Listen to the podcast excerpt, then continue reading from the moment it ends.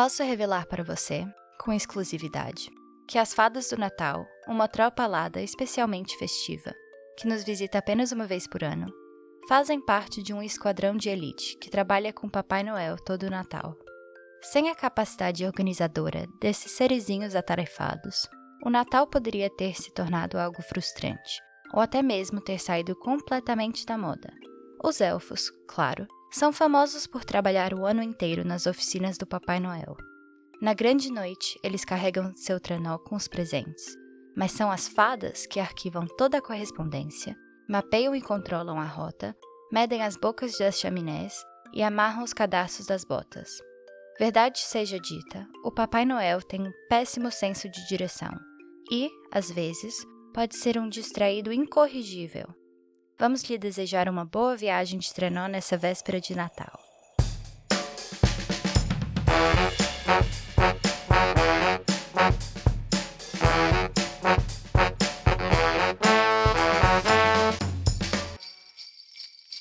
Olá, sejam bem-vindos ao Contracapa, o podcast onde falamos sobre livros e leituras, realizado na Escola Superior de Educação e Ciências Sociais do Politécnico de Leiria. Esta semana entramos no espírito da época e temos uma sugestão de leitura natalícia trazida por eh, Marina Fonseca, estudante da licenciatura em Comunicação e Mídia. Bem-vinda de novo. Obrigada. Então, e que livro é este que nos sugeres hoje, Marina? Então, eu trouxe o livro das Fadas de Natal, da autora Betty Bibb. E por que é que escolheste este certo? Eu achei esse certo uma boa introdução para o conceito das fadas de Natal que na verdade essa autora ela tem vários livros que contam a história de um mundo de fadas. Ela conta tudo isso a partir da sua casa, que ela chama de altas chaminés. E na sua casa existem várias fadas, cada uma tem a sua função, e ela tem vários livros contando sobre as aventuras das fadas e esse mundo imaginário que ela criou. E esse livro fala especificamente das fadas e a sua preparação para a vinda das fadas de Natal. Então achei esse certo que é uma boa introdução, que fala o, qual é a função das fadas de Natal e traz um pouco da magia do Natal para o podcast. E o que é que torna este livro tão especial para ti? Quando eu era pequena, eu sempre li esse livro no Natal e se tornou algo tipo muito especial para mim, mesmo assim, o próprio livro tem umas ilustrações incríveis, é muito bonito. Dá aquela sensação de nostalgia, de magia natalina. Eu também achei interessante, porque o livro conta de vários aspectos do Natal. Então, assim, por exemplo, tem várias receitas, tem vários artesanatos e várias ideias. Acaba por ter várias, tipo, sugestões de atividades. Realmente o livro só, tipo, dá aquela sensação de alegria e nostalgia que não tem igual. Uh, na tua opinião, que ingredientes é que achas que deve ter um livro para poder transmitir esta magia do Natal?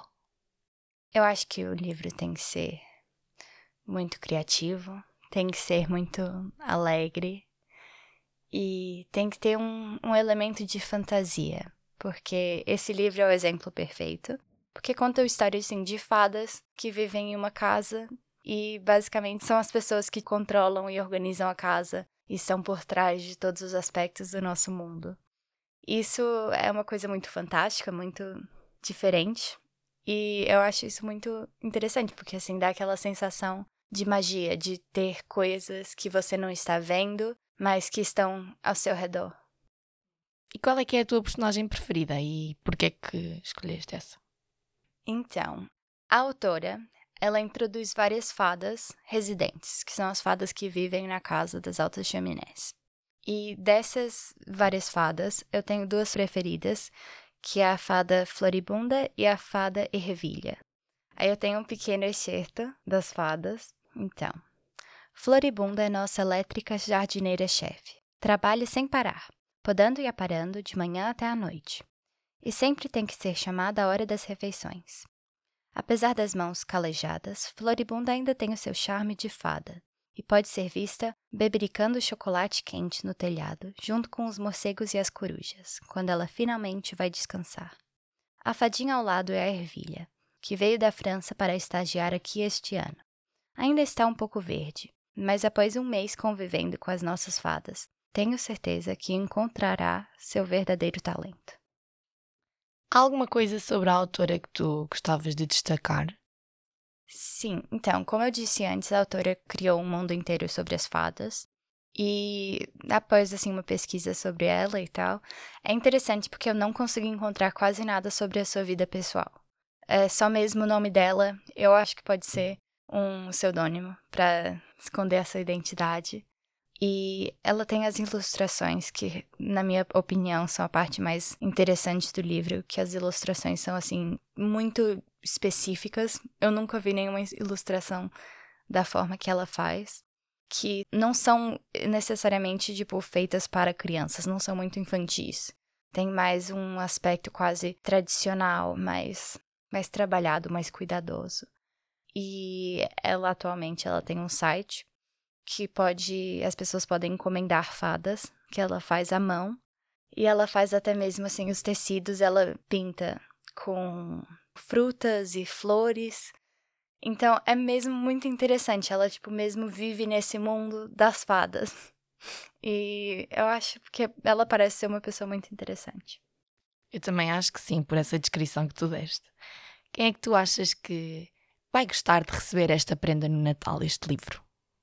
Bem, apesar de ser um livro para crianças, eu acho que qualquer pessoa que gosta da sensação de poder viver a magia do Natal, mesmo recapturar a magia de quando éramos crianças, que tinha toda essa magia do desconhecido, do Pai Natal e dos presentes e das árvores e das luzes e tudo isso. Então, eu acho que qualquer pessoa que quer ter a sua imaginação despertada. Consegues descrever-nos como é que imaginas o cenário ideal para ler este livro? Eu não tenho uma lareira em casa, mas se eu tivesse, eu diria que fosse na frente da lareira a tomar um chocolate quente com marshmallows bem quentinha. Eu acho que esse seria o cenário ideal. E agora, para terminarmos, que palavra ou palavras é que tu escolherias para definir este livro? eu escolheria alegria e nostalgia.